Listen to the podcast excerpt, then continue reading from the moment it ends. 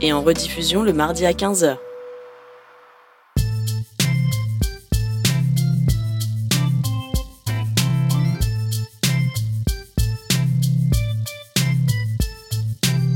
CIBL 105 Montréal. Vivre Montréal. Dans la radio communautaire, c'est parce que les gens se sentent impliqués, là, comme une espèce de longueur d'onde. CIBL, au cœur de la vie citoyenne. C'est intermittent jusqu'à Wellington. Vers la rive sud, congestion depuis Turcot, euh, parce qu'on a eu un accident tout à l'heure sur la 132. Bon, ben c'est clair, tu vas être en retard. Ouais, cool. J'ai de la gym. Parce que la 132 demeure encore occupée. Il est 9 h. CIBL. 101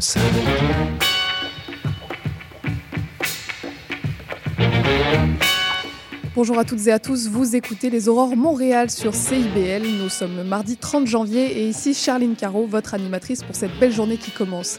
Et aujourd'hui, on reçoit Léonie Couture, présidente et fondatrice de la Rue des Femmes. Et puis on s'en ira avec Élise Tastet, fondatrice, elle, d'un guide de bonnes adresses à Montréal. Et en chronique, ce sera au tour d'Emma Ducassou-Péo pour les grandes femmes de Montréal. Et dans l'actualité, le REM a connu quatre incidents techniques en quatre jours pour des raisons météorologiques ou informatiques. Le gouvernement Legault a réagi en demandant des améliorations rapides. Geneviève Guilbeault, la ministre des Transports, a déclaré quant à elle que les problématiques rencontrées depuis six mois soient prises au sérieux. Et ensuite, une suggestion culturelle. Le groupe de musique Les Arrivants sont en tournée actuellement et de passage à Montréal vendredi prochain. C'est un trio de musiciens récemment installés dans notre ville qui mêle tango, musique arabe et puis rythme persan. Ça se passe donc à la Maison de la Culture Janine Suto le 2 février à 19h30 et c'est gratuit avec réservation. On continue sur CIBL avec l'entrevue de Léonie Couture de la rue des Femmes.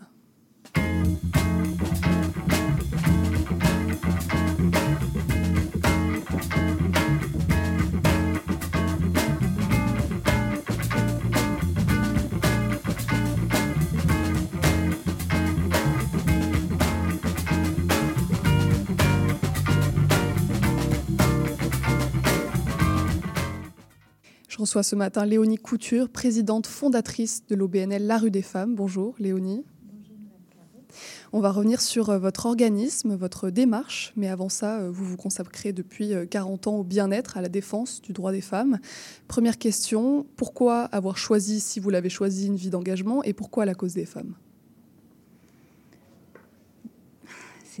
En fait, pourquoi choisir une vie d'engagement? En fait, euh, je pense que les personnes, mais si on est là, c'est parce qu'on considère que il y a des personnes qui sont, euh, qui sont je ne sais pas si je dois, je dois dire le mot laissé pour compte, mais c'est ça aussi, qui n'ont pas accès à des services euh, correctement. Ou, euh, donc, c'est vraiment, le but, c'est vraiment d'aider.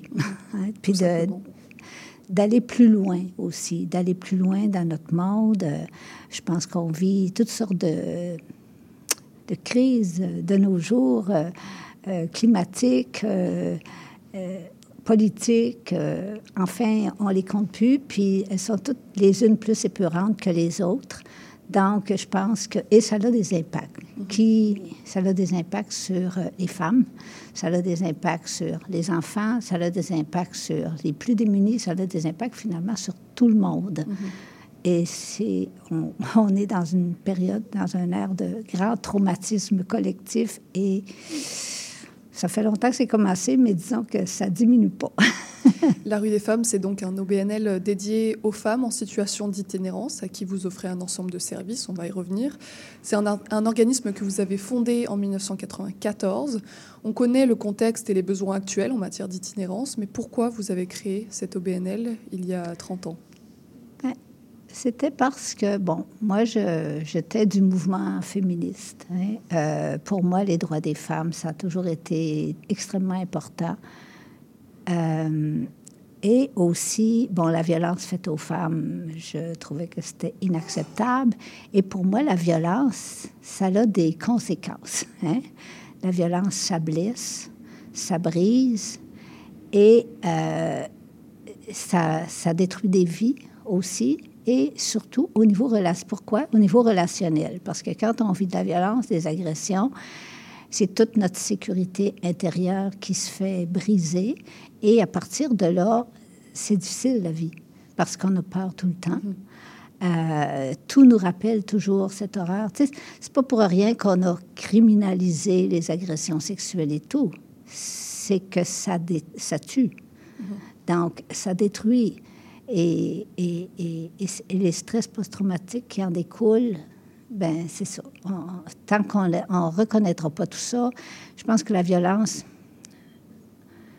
c'est ça. On doit, on doit comprendre qu'est-ce qui nous amène à la violence, qu'est-ce qui nous amène à tout ça. Puis c'est un petit peu ça aussi, euh, pourquoi je suis là.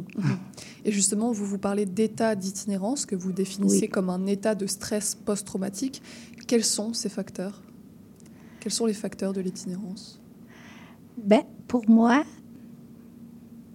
c'est sûr que quand on voit une personne dans la rue qui, a l'air d'une vraie locumène, cette personne-là vient nous chercher en dedans, mais nous fait peur en même temps. On ne sait pas quoi faire. On se sent tellement impuissant. On voudrait pas que ce soit nos enfants. on voudrait... Il y a tellement de choses qui nous viennent... Euh, donc, pour moi, la... L'itinérance, c'est, vraiment la conséquence, oui, c'est un état. Souvent, les gens qui... On, parle tout le temps de situation d'itinérance. Pour moi, la situation d'itinérance, c'est une situation. On donne un logement, on donne des sous, on donne... C'est correct, ça. Pour moi, on n'a pas le droit de laisser des gens dehors. On ne devrait jamais laisser des- Et on devrait regarder ces gens-là aussi. Quand une personne a absolument tout perdu, les, gens qui sont dans la rue, là, ils ont tout perdu. Leur travail, leurs enfants, s'il y en avait, leur famille, leurs amis, leur vie. On va attribuer ça à la- à l'alcool, on, va attri- attribuer, on va attribuer ça à toutes sortes de raisons comme ça. Mais peu importe les, les raisons à quoi on attribue ça, c'est des personnes qui sont vraiment pas en bonne santé.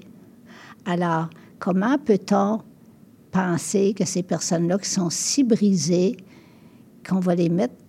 Oui, il faut les mettre dans un logement, il faut leur donner un abri, mais il faut donner plein de services autour, il faut les soigner d'abord et avant tout. Euh, prenons les femmes. hein. La violence conjugale, les coups à la tête, l'impuissance, les femmes qui vivent la violence conjugale sont extrêmement traumatisées, sont en stress post-traumatique. Et quand on, quand on, où, où ils ont des commotions cérébrales, euh, oui, cérébrales, à- aussi, et, et ça affecte la santé. Une personne qui, qui a une commotion cérébrale va être plus lente, va moins réagir, va tomber dans la peur, va, va tout le temps. Donc, et elle va se retrouver peut-être à la rue, soit pour fuir un conjoint violent, soit parce que ça marche plus dans son travail. hein, parce que quand tu vis des choses comme ça, à un moment donné, elle va tout faire pour protéger ses enfants, si elle en a.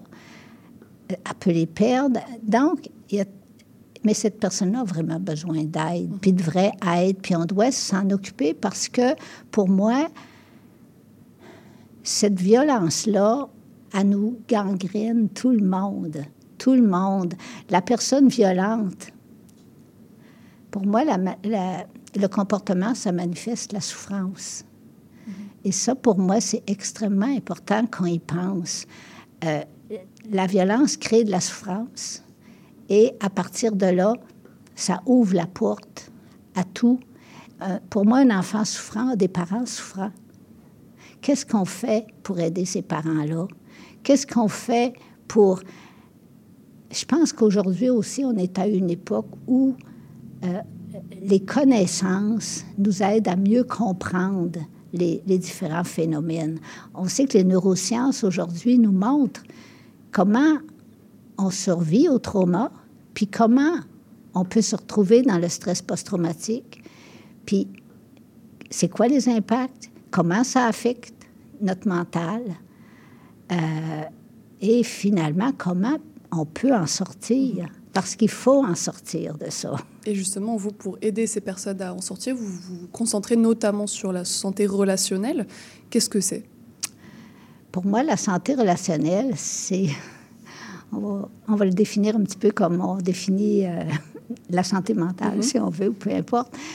La santé relationnelle, c'est un profond bien-être qui permet la sécurité, intérieur qui permet le lien, qui permet le bonheur avec soi-même et avec les autres.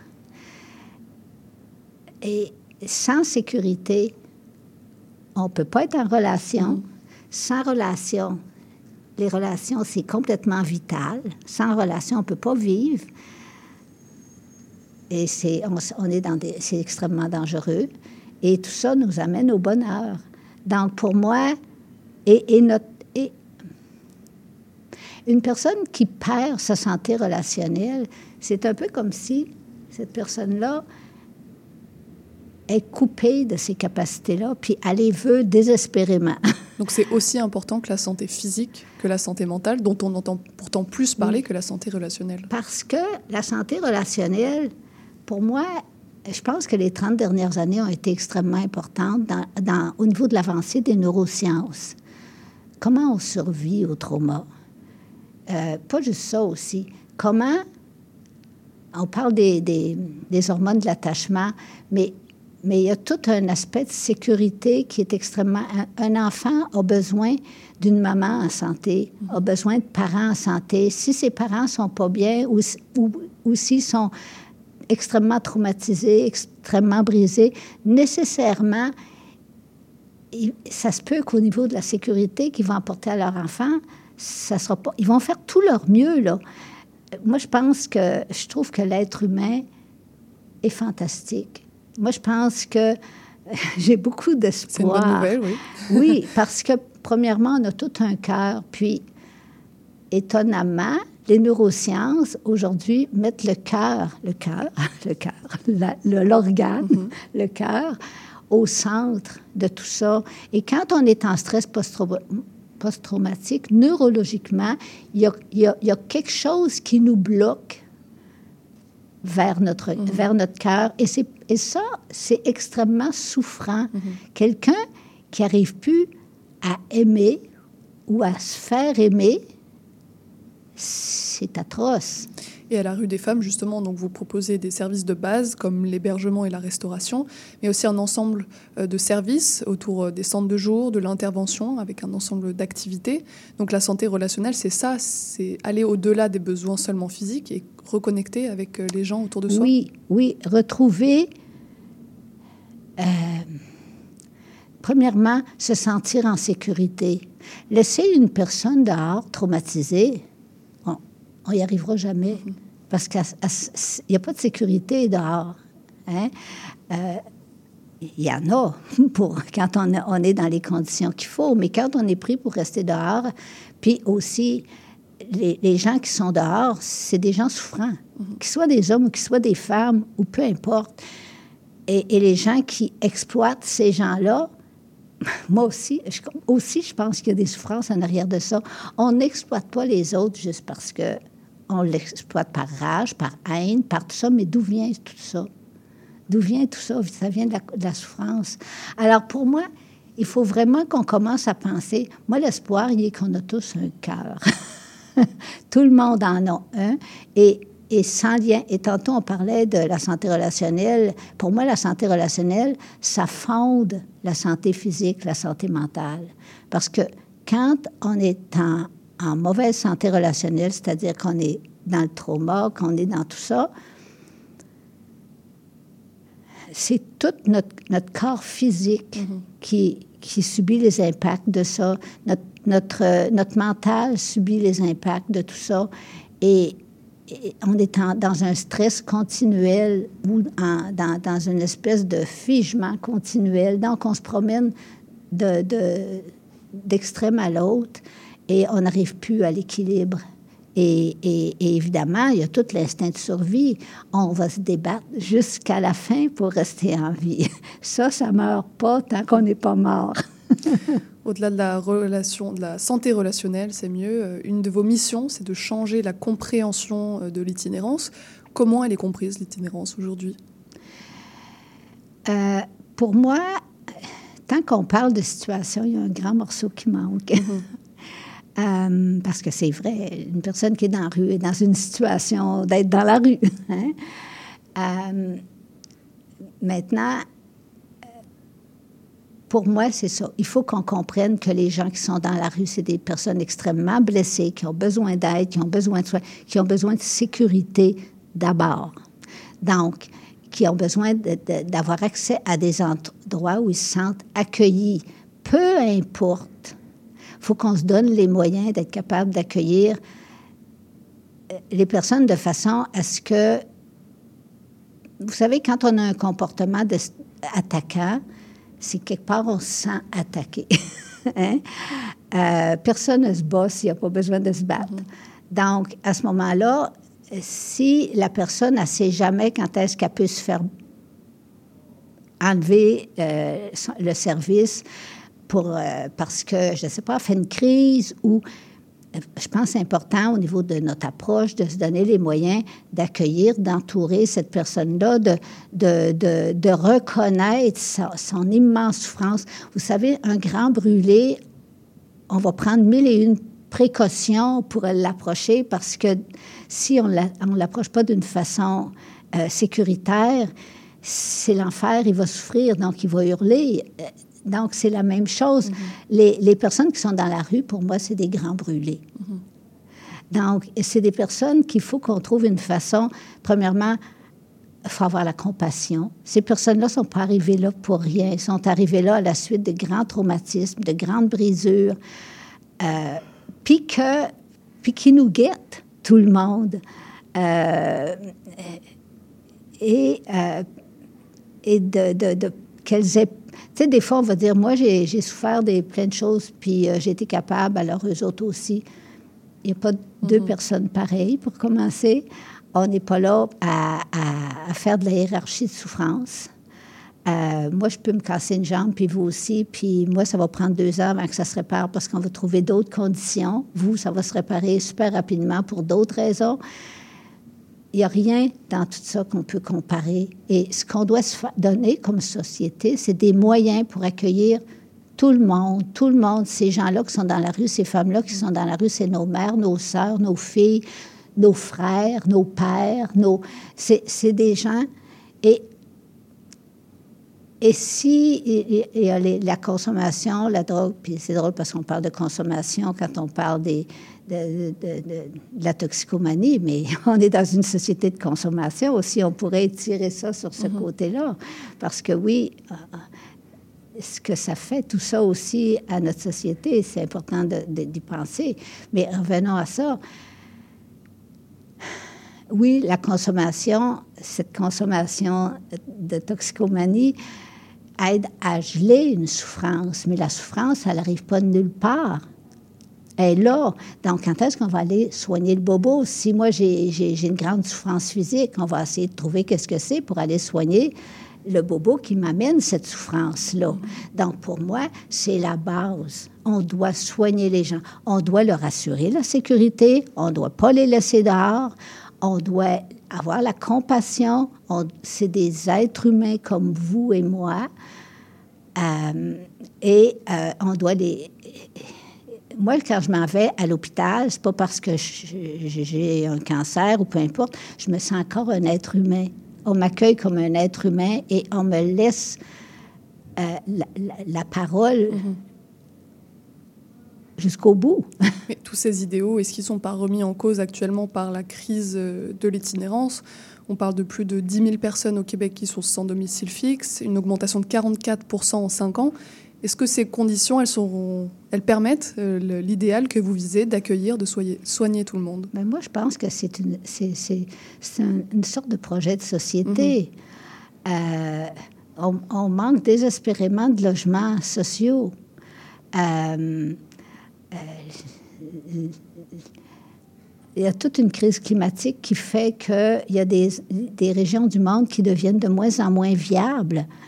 Euh, je comprends qu'on ne veut pas tout le monde tout se retrouver sur le, même territoire parce que ça ne sera pas mieux.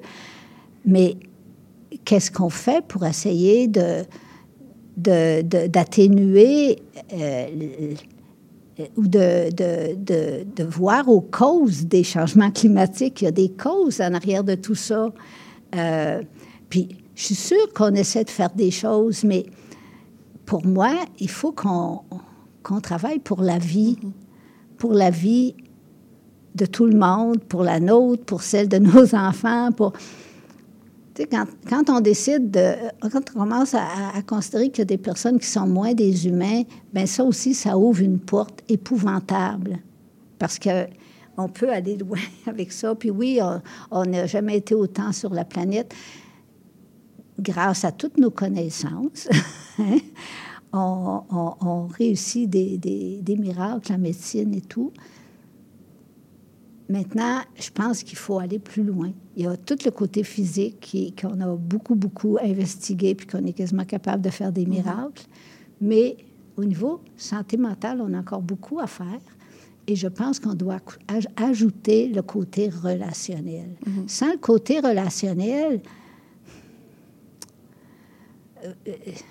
c'est que on oublie que la base c'est l'amour, la base de l'être humain. Ce qui fait qu'on a envie d'être dans le monde, c'est qu'on est aimé, puis qu'on, c'est qu'on se sent aimé, puis qu'on aime.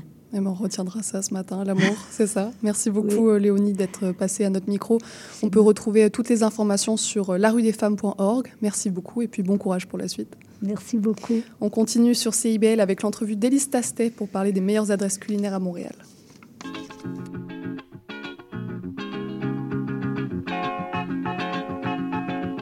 Si vous avez des envies d'ailleurs, retrouvez-moi Leïla au micro d'escale. Au rendez-vous, l'actualité musicale, des découvertes, mais aussi de grands classiques, de l'afro-funk aux sonorités caribéennes, en passant par la samba et le jazz. Laissez-vous transporter par un tour du monde en musique, tous les samedis à 9h sur CIBL 101.5. Le balado Les solutions climatiques de la COP Carbone a pour objectif de lutter contre les changements climatiques, une conversation à la fois. On s'engage à réfléchir, à sensibiliser et à agir ensemble une fois par mois, jeudi 11h.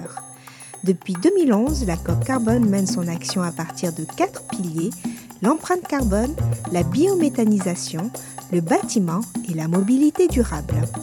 Ce balado sera animé par Géraldine Cadier-Mirales, Maya Saloum et Olivia Vu, toutes trois conseillères à la coop Carbone. C'est un rendez-vous jeudi 11h. Ici Maude Desbois. À l'effet durable, on pose un regard vaste sur les enjeux environnementaux, la transition écologique, les défis de société et le développement durable par le biais d'entrevues et de chroniques qui s'appuient sur l'actualité environnementale. C'est un rendez-vous tous les mardis 10h, rediffusion lundi 8h sur les ondes de CIBL 101.5. CIBL 101.5 Montréal. Tu réécoutes ce vieux disque des années 90 avec délice cette belle rengaine d'Elvis.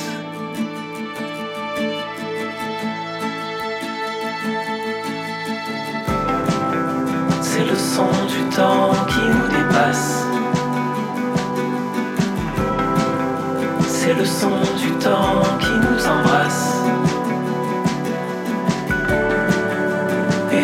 Du temps qui passe, et tout efface.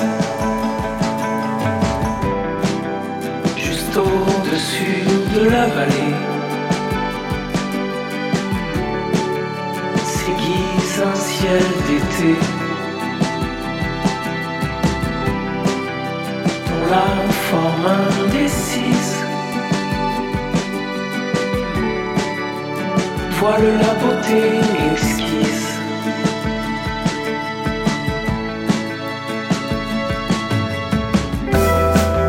C'est le son du temps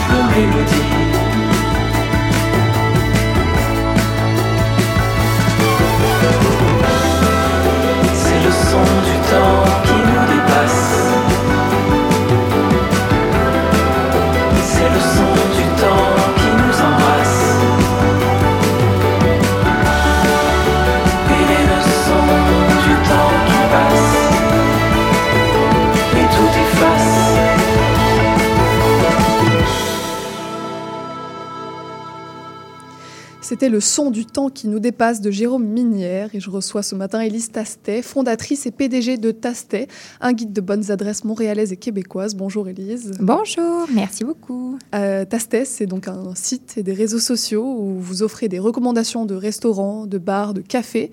Euh, première question, est-ce que Montréal ne serait pas la ville idéale où développer son guide de bonnes adresses au vu de l'effervescence euh, de la scène montréalaise? Euh, Montréal, c'est euh, ma ville de cœur, ma ville d'amour. Euh, c'est une des villes aussi les plus intéressantes pour la gastronomie parce que justement, il y a beaucoup d'ouvertures, de fermetures, euh, beaucoup de restauration, beaucoup de passionnés de gastronomie. Donc, j'y suis évidemment née, mais même en voyageant, on découvre que c'est quand même une ville extraordinaire pour la restauration. Mhm. ouais. Et j'aimerais préciser aussi que c'est toutes des adresses locales Mhm. et qu'aucune d'elles ne paie pour être sur le site. Donc, c'est super On important. y reviendra, oui. Ouais, voilà. Très bien. Le nom de l'entreprise Tastet ne vient pas du verbe anglais taste, mais bien de votre nom de famille, ça tombe bien. Oui, en effet, tout le monde me dit que j'étais prédestinée Exactement. à. Euh, J'aime penser que oui, c'est en effet ma passion, la cuisine, la nourriture, la découverte. Mhm. Donc, euh, voilà. Et d'où vous est venue l'idée de créer ce guide gourmet? Euh, en fait, mon père était critique de restaurant pendant une trentaine d'années. Donc, euh, j'ai grandi dans les salles et cuisines des restaurants euh, un peu, sans jamais me douter que j'allais en faire ma vie. Mais je suppose que c'est comme les gens qui sont médecins et leurs enfants deviennent Mhm. médecins. On baigne là-dedans. On en entend souvent parler. Je pense que la différence avec mon père, c'est que moi, j'ai vraiment, vraiment une passion pour euh, le web, les réseaux sociaux, la psychologie des gens, la découverte et la technologie. Donc, euh, avec ce guide-là, je me disais comment on fait pour euh, lier les deux? Donc, lier vraiment la découverte, le web, la technologie et la restauration Mhm. locale. Comment on fait pour améliorer ces découvertes-là, puis comprendre comment les gens découvrent, comment les gens aiment, comment les gens reviennent, qu'est-ce qu'ils veulent. C'est passionnant. Donc un père critique de restaurant plus des études en communication, en commerce, c'est le combo parfait pour créer son guide. Oui, probablement. Ensuite, elles ont aussi été agrémentées d'une formation en intelligence artificielle. Et euh, j'ai également eu la chance de faire un incubateur qui s'appelle Next AI, euh, qui est donné par le HEC, qui aide les entreprises à intégrer l'intelligence artificielle dans les entreprises. Euh, oui. Et ça, c'est en quelle année? Euh, 2019, juste avant la... En fait, non, c'est pas vrai. 2020. J'ai appliqué en 2019. OK. On est rentré le 16 mars 2020, la journée où tous les restaurants fermaient pour la pandémie. Et euh, ma coach, justement, me dit Ah, je suis tellement contente que tu sois là, mais je crois pas que ton entreprise va survivre. Et donc, euh, je me suis battue encore pour que ça survive Mhm. et on y est arrivé. Eh ben bravo. On en vient en vif du sujet. Comment vous choisissez les restaurants à tester? Parce qu'à Montréal, ça semble compliqué de tout tester. Eh bien, écoutez, euh, beaucoup de choses, mais euh, on a évidemment une base de données avec un million de recommandations. Mhm. On a la chance d'avoir euh, une communauté de foodies extrêmement impliqués, intelligents, curieux. Euh, ils nous feed beaucoup, beaucoup, beaucoup sur les adresses à essayer. Je vous dirais qu'il y a plus de, de 30% des adresses qui sont sur le site qui nous ont été recommandées par euh, des lecteurs. Mhm. Euh, comment on fait? Ben, c'est aussi une question de moyens, de budget, de, d'organisation. Il y a certaines adresses qui coûtent beaucoup plus cher que d'autres. Donc, euh, c'est aussi la gestion de, euh, de notre petit budget qui est, OK, ben, il faut qu'on essaye euh, une dizaine d'adresses par semaine, lesquelles on priorise, lesquelles on pense qui nous ont été le plus recommandées, qu'on a plus de chances qu'ils soient bonnes. Et puis, euh, on y va. On a créé avec mon père au fil des ans une grille d'analyse Mhm. sur euh, la qualité de la nourriture, le service, le décor, l'ambiance, le rapport qualité-prix, et puis le côté unique de l'adresse. Donc, euh, comment elle se... euh, comment elle se compare dans son quartier et dans sa catégorie de restaurant et ou de spécialité. Donc, on est là-dedans. Et puis, environ aussi une quarantaine de critères euh, qui caractérisent ensuite les adresses qui sont des bonnes adresses pour Mhm. qu'on essaye de les recommander le plus honnêtement et authentiquement Mhm. possible aux utilisateurs. On sait évidemment que une sortie au restaurant, ça reste euh, personnel et il y a des facteurs qui sont hors de notre contrôle, mais notre but, puis encore et toujours, je mets le clou avec toute l'équipe, mais notre but est vraiment d'essayer au maximum de toutes nos capacités de décrire une adresse le plus véridiquement, de trouver toutes les bonnes adresses, puis ensuite de, de les décrire et de les présenter comme le plus honnêtement possible. Donc, si une adresse est dispendieuse, ben, d'essayer de le mentionner. C'est dispendieux. Mhm. Si une adresse, euh, le service est un peu lent, ben, il faut faire attention, mais ça reste que notre guide est supposé avoir que des bonnes adresses. Donc, on espère que, justement... En fait, je pense que quand même les lecteurs reviennent pour ça, donc... euh, J'imagine que oui. Ouais. Qui sont ceux qui testent les adresses dans votre équipe? Est-ce qu'il y a un poste euh, spécial euh, goûteur de restaurant ou c'est un peu tout le monde? Euh, en fait, il y a certaines personnes qui testent plus que d'autres parce que Mhm. c'est celle qui rédige, la personne qui essaye le restaurant et la personne qui écrit l'article. Mais euh, chaque personne qui essaye a vraiment la grille pour essayer d'être le plus objectif possible. On s'entend qu'une sortie au restaurant reste subjective, euh, mais au fil des ans, on a vraiment essayé de trouver des critères qui font en sorte de savoir si l'adresse est bonne ou pas et si elle est bonne, elle est bonne pour qui et pour quand et pourquoi. C'est quand même un beau métier de tester les restaurants de Montréal. C'est le meilleur métier, en effet. Et quels sont les parcours de ces personnes-là euh, ou quelles sont les qualités principales que vous recherchez en recrutant un, un testeur de restaurant, un rédacteur? Ben, évidemment, le goût, mais aussi beaucoup la curiosité. Euh, moi, je, ça fait dix ans que je fais ça et jamais de ma vie, je vais penser que je sais tout. Tous les jours, j'aime apprendre, découvrir et encore, euh, la journée où je vais penser que je suis euh, bonne et que j'y suis arrivée, je vais changer de métier parce que c'est pas comme ça que ça fonctionne. Donc, on veut des gens, ouais, qui sont prêts à, à toujours apprendre, à se re-questionner, à vouloir euh, s'améliorer, euh, comprendre des gens qui ont voyagé, qui ont des différentes euh, idées, cultures, etc. Donc, pour amener un peu de diversité, mais ouais, je... puis des gens rigoureux qui sont le plus honnêtes possible, puis qui veulent aider les gens à découvrir, puis à trouver des bonnes adresses. On parlait de la scène culinaire montréalaise. Est-ce que maintenant que vous l'analysez depuis presque dix ans, euh, vous voyez des atouts, des forces communes aux établissements? Est-ce qu'il y a une particularité montréalaise? Oui, je le dis souvent, mais la, cu- la cuisine de Montréal, elle a beaucoup de choses. Premièrement, elle est très généreuse. Mhm. Euh, les gens ici au Québec, peut-être que c'est le froid, ça nous rend plus forts, mais ça nous rend aussi qu'on a envie d'aider les autres puis de donner beaucoup. Donc, euh, ouais, très généreuse. En quantité? En service, en ambiance Mhm. et oui, dans, dans l'assiette, on sent vraiment de l'amour, de la passion qu'il n'y a pas tout le temps ailleurs. Euh, Il y a beaucoup de... On a la chance d'avoir une diversité culturelle à Mhm. Montréal qui est absolument exceptionnelle. Moi, tous les jours, j'apprends euh, sur la cuisine vietnamienne, la Mhm. cuisine haïtienne, la cuisine, c'est des choses exceptionnelles. Et moi, j'adore la cuisine parce que je trouve qu'on voyage à travers la cuisine. On apprend des, des euh, on apprend sur euh, les valeurs, euh, les, les ingrédients, comment les gens fonctionnent, qu'est-ce qu'ils aiment, comment ils partagent, comment ils le font. Donc pour moi, c'est même quand tu voyages, euh, découvrir la cuisine d'une culture, ça permet de mieux comprendre. Donc, à Montréal, on a la chance d'avoir tellement de diversité qu'on est capable de manger un bon portugais, comme manger un bon italien, comme manger justement un bon indien, japonais. Donc, ça, c'est vraiment quelque chose qui nous différencie également, je dirais. Et, dernière chose, la cuisine de Montréal euh, et du Québec, en fait, elle est très, très, très créative. Je le dis souvent, mais comparativement à d'autres cultures, on a beaucoup moins de moyens financiers et donc, ce manque de moyens oblige les cuisiniers et les gens euh, à être plus créatifs, de tous les aspects euh, de leur restaurant. Donc, euh, ouais, créativité, générosité et multiethnicité. Donc, il y a bien des particularités montréalaises. Oui. Vous émettez des retours uniquement positifs, euh, pas négatifs. Et d'ailleurs, Oui. vous n'êtes pas des critiques de restaurants, vous dites, comme a pu l'être votre père. C'est pas la même démarche, donc. Non, en effet. On se fait souvent dire Ah, vous, vous, vous, vous faites payer par les adresses. Je Mhm. le répète, je le répéterai un jour. Si il m'arrive de faire autre chose, je, je publierai publiquement tous nos revenus pour que les gens voient qu'on n'a jamais reçu d'argent euh, d'un restaurant pour apparaître dans le guide. Euh, par contre, c'est sûr que nous, évidemment, moi, il y a dix ans, c'était différent.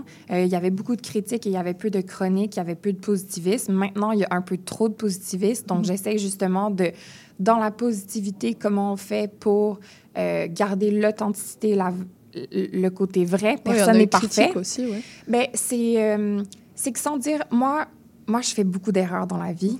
Euh, je vais continuer d'en faire, je pense, parce que j'aime faire beaucoup de choses. Et donc, euh, j'adore la critique constructive. Mhm. Euh, quand les gens nous disent attention, il vous manque tel truc, vous devriez améliorer, donnez-nous-en. On est à l'infini, on va Mhm. pouvoir s'améliorer.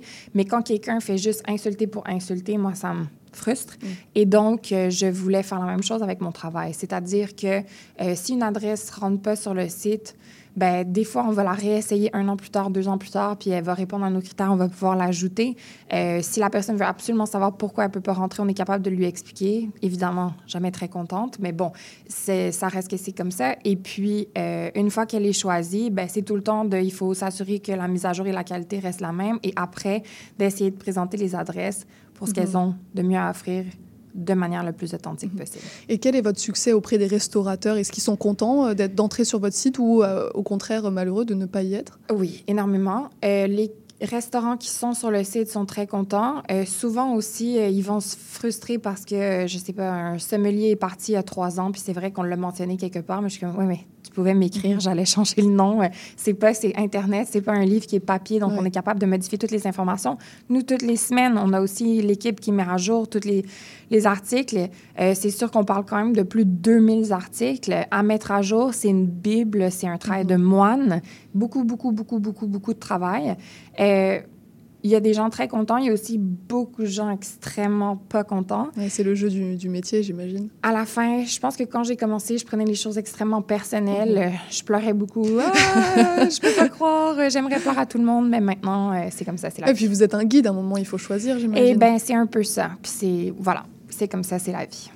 Vous insistez sur la transparence de votre démarche, on a commencé à en parler, sur le fait qu'aucun établissement ne peut payer pour apparaître dans votre guide, que lorsque le repas est offert, vous le mentionnez. Mhm. Cette transparence, c'est vraiment votre euh, ligne éditoriale que vous tenez à, à maintenir. Oui, elle est difficile et on doit, je dois pousser l'équipe constamment à le rappeler, à le rappeler, à le rappeler. Mais pour moi, un lecteur qui va dans une adresse et où est-ce que notre chronique représentait l'expérience attendue, on a gagné. Et je le dis souvent, le rôle de notre guide, c'est la gestion des attentes. Euh, puis justement, avec les prix, je pense que n'importe quoi qui offre de la visibilité à une adresse locale, c'est positif. Mais après, tout, tout, tout, tout, tout est dans la gestion des attentes. Et quand on dit qu'une adresse est absolument exceptionnelle pour tous les aspects possibles et que quelqu'un arrive là-bas avec euh, l'idée que sa vie va être transformée par cette adresse, bien souvent, elle peut être déçue. Donc, c'est vraiment notre rôle d'essayer de décrire l'adresse pour tout ce qu'elle a de bien, moyen et pas bien, pour que quelqu'un puisse gérer ses attentes, Mhm. mais tout en découvrant quelque chose qui va, euh, on espère, lui plaire. Oui, c'est ça. Et en même temps, vous soulignez votre objectivité. J'allais vous demander comment on fait pour être objectif quand une expérience culinaire est avant tout subje- subjective, mais vous avez déjà répondu. C'est avec cette grille d'analyse qui Ouais. essaye de prendre en compte le plus de critères possible. Le plus possible, puis c'est aussi de toujours revoir, d'être à l'écoute de notre communauté. Comme je vous dis, sans la communauté, on ne serait jamais où est-ce qu'on est. Comme on parle quand même de euh, euh, 3,6 millions de personnes qui vont sur le site chaque année. Ces gens-là, ils sont tellement investis et justement dans l'application qu'on développe, il y a beaucoup euh, du feedback qui va être pris encore mieux et plus poussé. Ils, ils nous gardent à l'affût constamment et ils pointent où est-ce qu'on on, on a fait des erreurs ou des oublis. Mhm. Puis c'est essentiel parce que sinon, à notre toute petite équipe de 8 personnes, on ne serait jamais capable de garder les 2000 articles à jour, 365 jours par année, 24 heures sur 24. Mhm. Donc voilà. Euh, des guides de bonnes adresses, des guides touristiques, il y en a de nombreux autres. Comment on fait pour se distinguer sur ce marché-là? C'est très drôle parce que justement, avec euh, l'ajout de notre technologie, on s'est beaucoup fait demander ça, on s'est beaucoup fait pointer tous nos compétiteurs et euh, je comprends ce point-là, mais moi, il y a dix ans, si j'avais regardé la compétition et que j'avais vraiment essayé de voir comment moi je serais meilleure, je crois que j'aurais jamais lancé cette entreprise. Mm-hmm. Je pense qu'à un moment donné, euh, il faut comprendre qu'est-ce qu'il y a sur le marché, mais aussi il faut se lancer. une des phrases préférées que j'ai eues cette année, c'est Guy la Liberté, il n'a pas inventé le cirque, mais il l'a rendu pas mal meilleur. Et euh, ça m'a beaucoup fait rire parce que à la fin, c'est un peu ça. Euh, encore à ce jour, pourquoi les gens décident de nous lire plutôt qu'un autre livre? On essaie juste de faire du mieux qu'on peut, de mm-hmm. toujours s'améliorer, de jamais penser qu'on est rendu où est-ce qu'on veut être, de tout le temps pousser, pousser, pousser. Et c'est la même chose avec le guide. Là, on est en train de lancer d'autres villes, essayer de comprendre comment le consommateur fonctionne. On vient de signer une entente avec le Ritz pour être la première application qui va en collaboration avec les concierges, aider les visiteurs à Montréal à découvrir des adresses gourmandes. Euh, il y a plein de choses qu'on va apprendre dans cette expérience-là. Je pense qu'il faut garder beaucoup d'humilité, toujours être à l'écoute des, des, gens, puis toujours essayer de s'améliorer quand on voit qu'on fait des erreurs parce qu'on en fait, mm-hmm. ben, les corriger. Puis c'est comme ça que je pense qu'on peut rester euh, bon. Mm-hmm. Et voilà. Et vous faites quand même attention à la concurrence, entre guillemets. Ça peut être les influenceurs, les autres guides, oui, quand même. Oui, oui, on les surveille, mais en même temps, en les surveillant, moi, je dis toujours, tu sais, en, si on garde quand même, on regarde un peu, mais on garde nos œillères, puis on fait juste constamment, tout le temps, essayer d'être les meilleurs, travailler le plus fort, garder une rigueur, euh, être le plus authentique, puis qu'on garde les valeurs qu'on a, ben ça devrait bien fonctionner mm-hmm. quand même.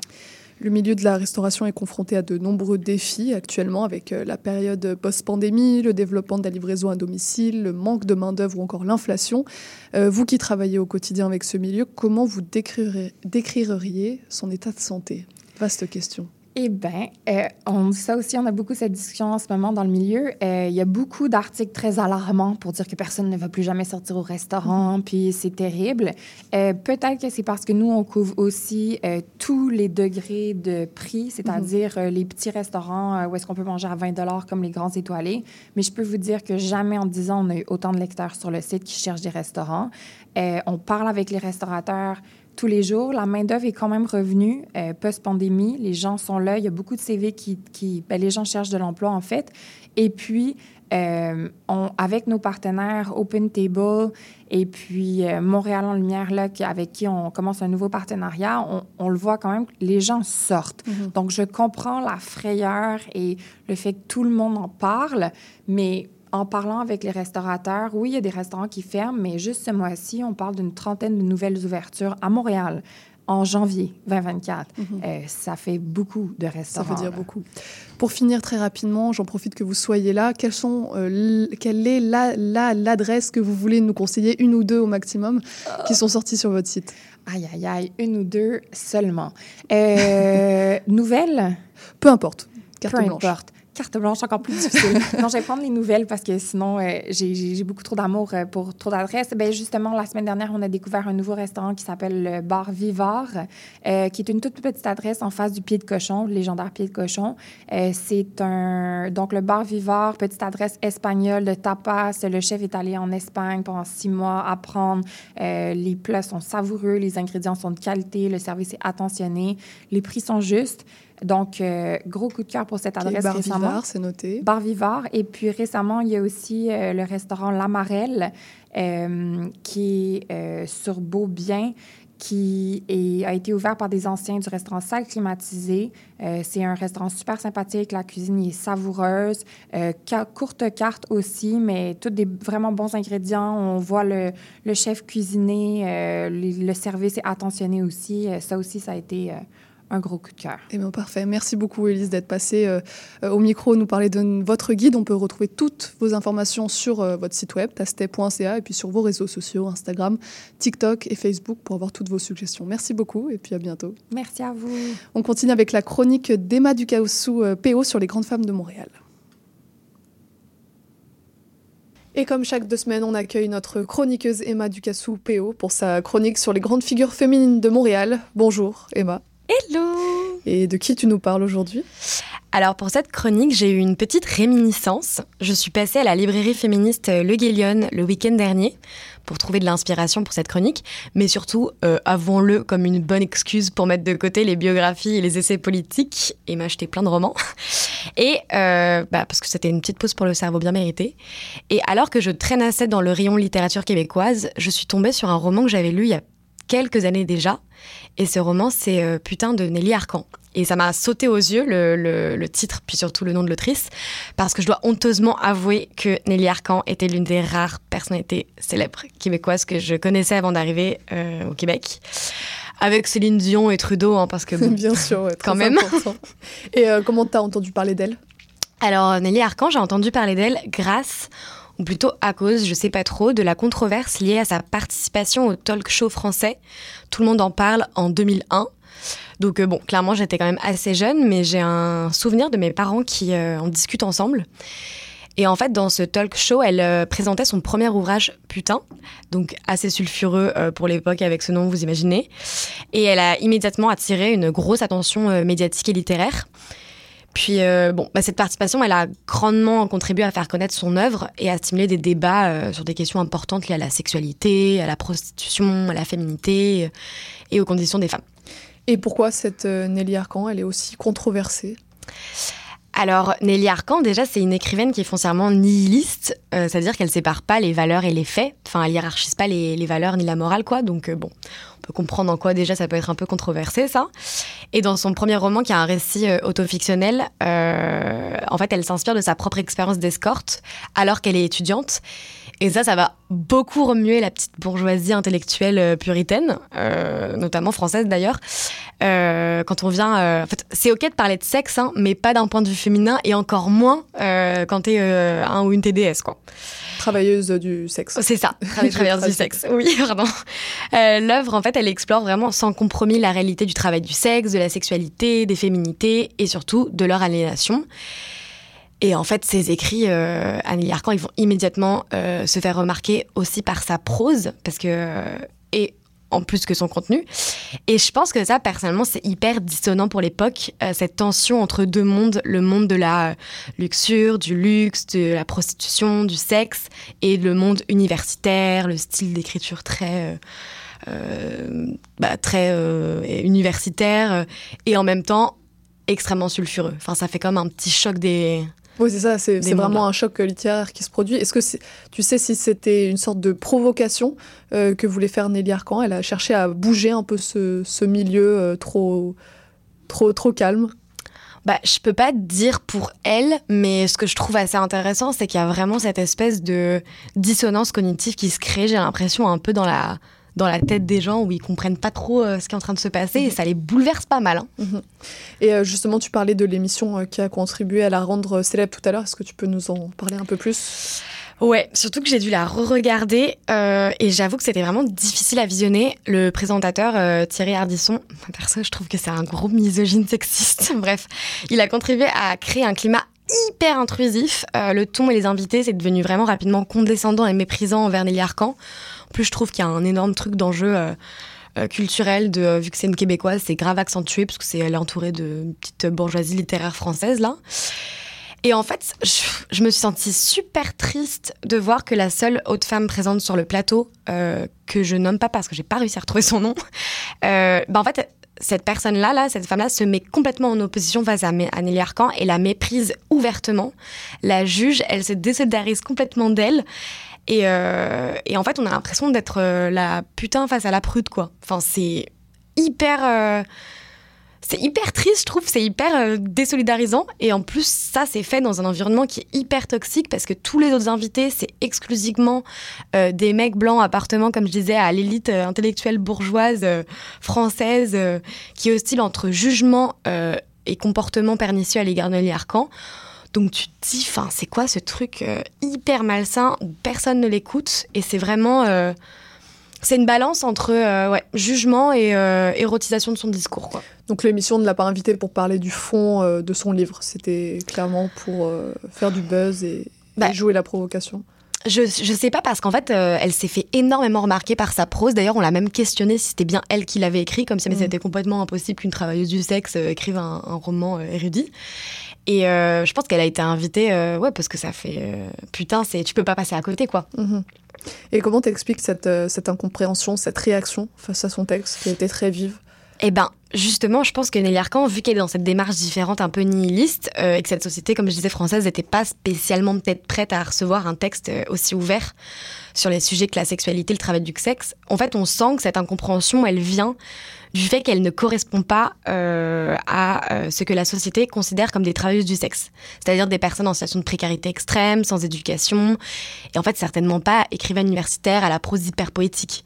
Donc non seulement c'est témoin d'un profond sexisme et d'une misogynie de la société, mais c'est aussi témoin euh, d'un classisme qui est profondément ancré et par contre complètement caché, quoi. Pour autant, euh, ça l'a pas du tout empêché de s'imposer dans le paysage littéraire québécois et international en tant qu'autrice, certes provocatrice, mais surtout profondément engagée. Est-ce que la réception euh, de son livre a été plus favorable, plus positif en- au Québec qu'en France, tu sais? Oui, vraiment. Tu vois une véritable différence quand tu regardes les entrevues. euh, et euh, enfin, en France, c'est.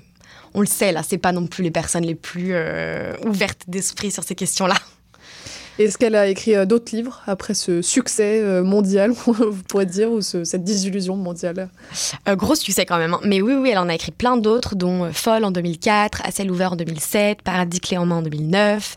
Euh, ses écrits, explorent des thèmes tels que l'identité, la société, la société, oui, la solitude aussi, le suicide, la beauté, la pression sociale.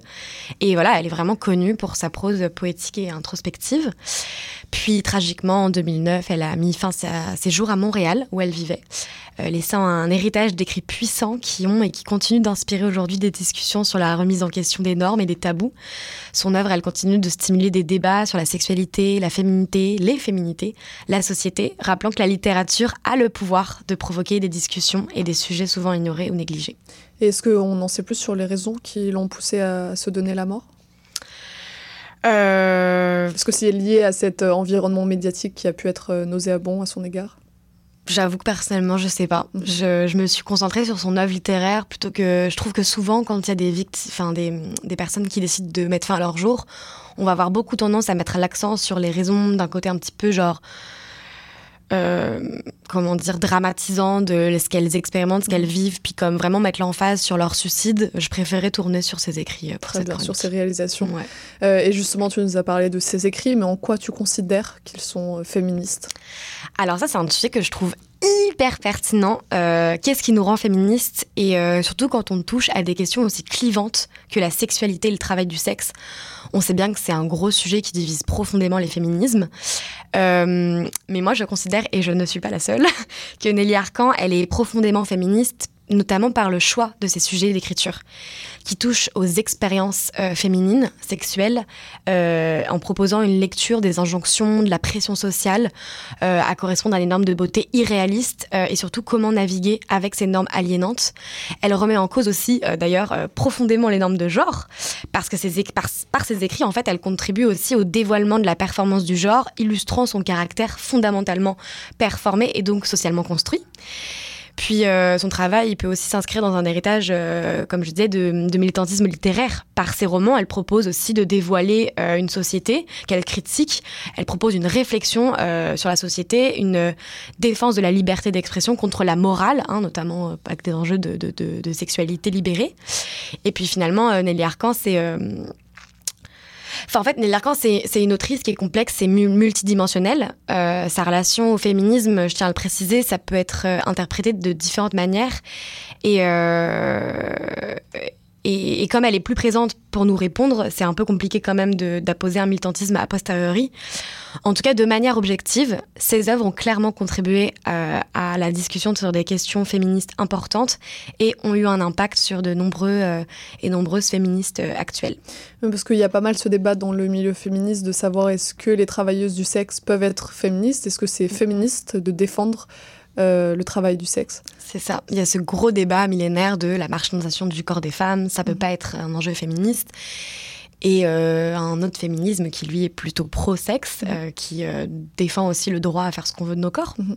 On retrouve parfois des, des manifestations de travailleuses du sexe qui revendiquent le droit de faire ce métier, qui se revendiquent aussi féministes, et il y a- il y, a des clivages entre ces différents mouvements. C'est ça, la société puritaine oublie un peu que le travail du sexe, c'est un peu le plus vieux travail du monde. hein. Enfin, ça a Comme toujours dit, ouais. existé en tout temps, en toute société. Euh, et pour finir, est-ce que tu connais la chanson de Pomme sur euh, Nelly Arcan? Alors, je connais beaucoup Pomme, mais je suis pas sûre de savoir laquelle est sur Nelly Arcan. Eh ben, je crois que ça porte son nom, Nelly, si je me trompe pas. Mais en tout cas, elle a fait une chanson euh, après sa mort, je crois, pour lui rendre hommage. Donc euh, voilà, une ressource euh, que les auditeurs et les auditrices peuvent consulter. En plus de son livre, putain, c'est ça? Oui, Très putain, bien. que j'ai relu et qui est toujours aussi magnifique. Très bien. Eh ben, merci beaucoup, Emma. On se retrouve dans deux semaines pour ta prochaine chronique. À dans deux semaines, puis moi je vais aller écouter Pomme. Très bien. On continue sur CIBL. Restez avec nous.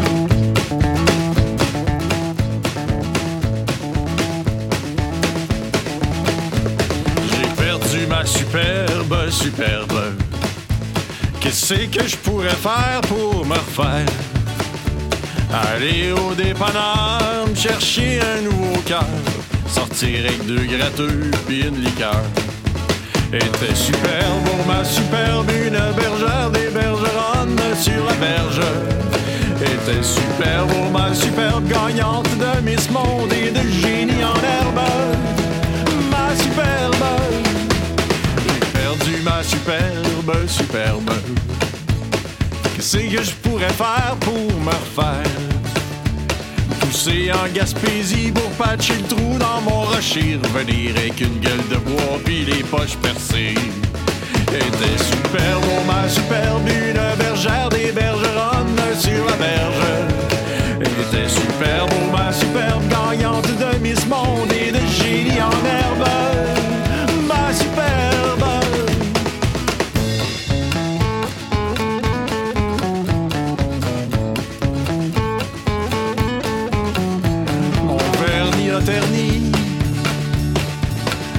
Ma tapisserie a jauni. Mon lustre depuis des lustres est parti.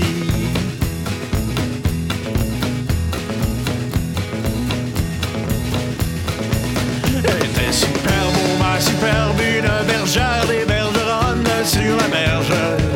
Était superbe, oh ma superbe, gagnante de Miss Monde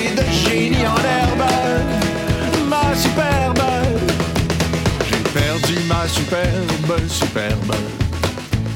Qu'est-ce que je pourrais faire pour me refaire?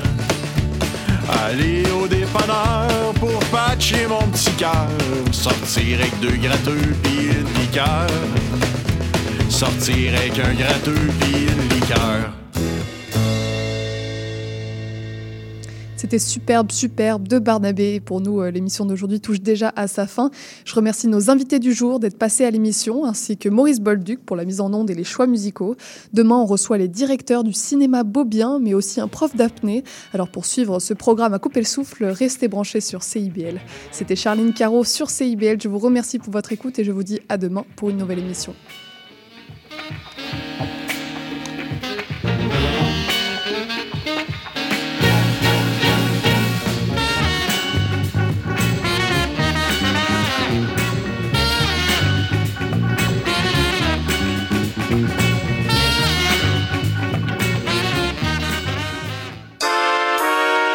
Vous cherchez une activité ludique et rassembleuse? Inscrivez le Bingo Radio de CIBL à votre agenda. Chaque semaine, courez la chance de gagner 3500 dollars en prix. Invitez vos amis et jouez avec nous tous les dimanches dès 13h. Pour participer, procurez-vous les cartes de jeu du bingo de CIBL dans un point de vente près de chez vous. Pour trouver des lieux, visitez notre site web au cibl1015.com sous l'onglet Bingo Radio de CIBL. À dimanche prochain et bonne chance! Mon nom est Jason Dupuis, alias Le Cowboy Urbain. Je vous invite au cœur de la musique country tous les jeudis de 16 à 18 heures, en rediffusion mercredi 14 heures à CIBL. Intention Inc., c'est la célébration de l'entrepreneuriat sous toutes ses formes. À chaque semaine, mon collègue François Morin et moi-même, Sophia Disto, allons à la rencontre d'entrepreneurs brillants et avant-gardistes du monde des affaires et de l'économie sociale pour connaître leur histoire, leur motivation et leur passion. Si vous êtes à la recherche d'une étincelle pour passer à l'action, Soyez à l'écoute d'Intention Inc. tous les jeudis de midi à 13h. Les générations se parlent à Trait d'Union. Je suis Louise Curodo et je vous invite à vous joindre à nous tous les vendredis à 14h sur les ondes de CIBL 101,5. Tous les mercredis à 8 h, soyez des nôtres à l'antenne de CIBL pour l'émission À la croisée des toits, en compagnie de Richard Ryan et Sébastien Parent-Durand, qui couvrent avec vous tous les angles de solutions possibles à la crise du logement.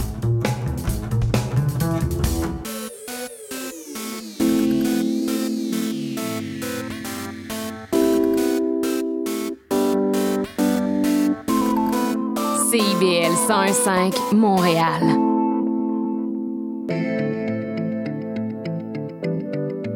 CIBL, au cœur de la musique.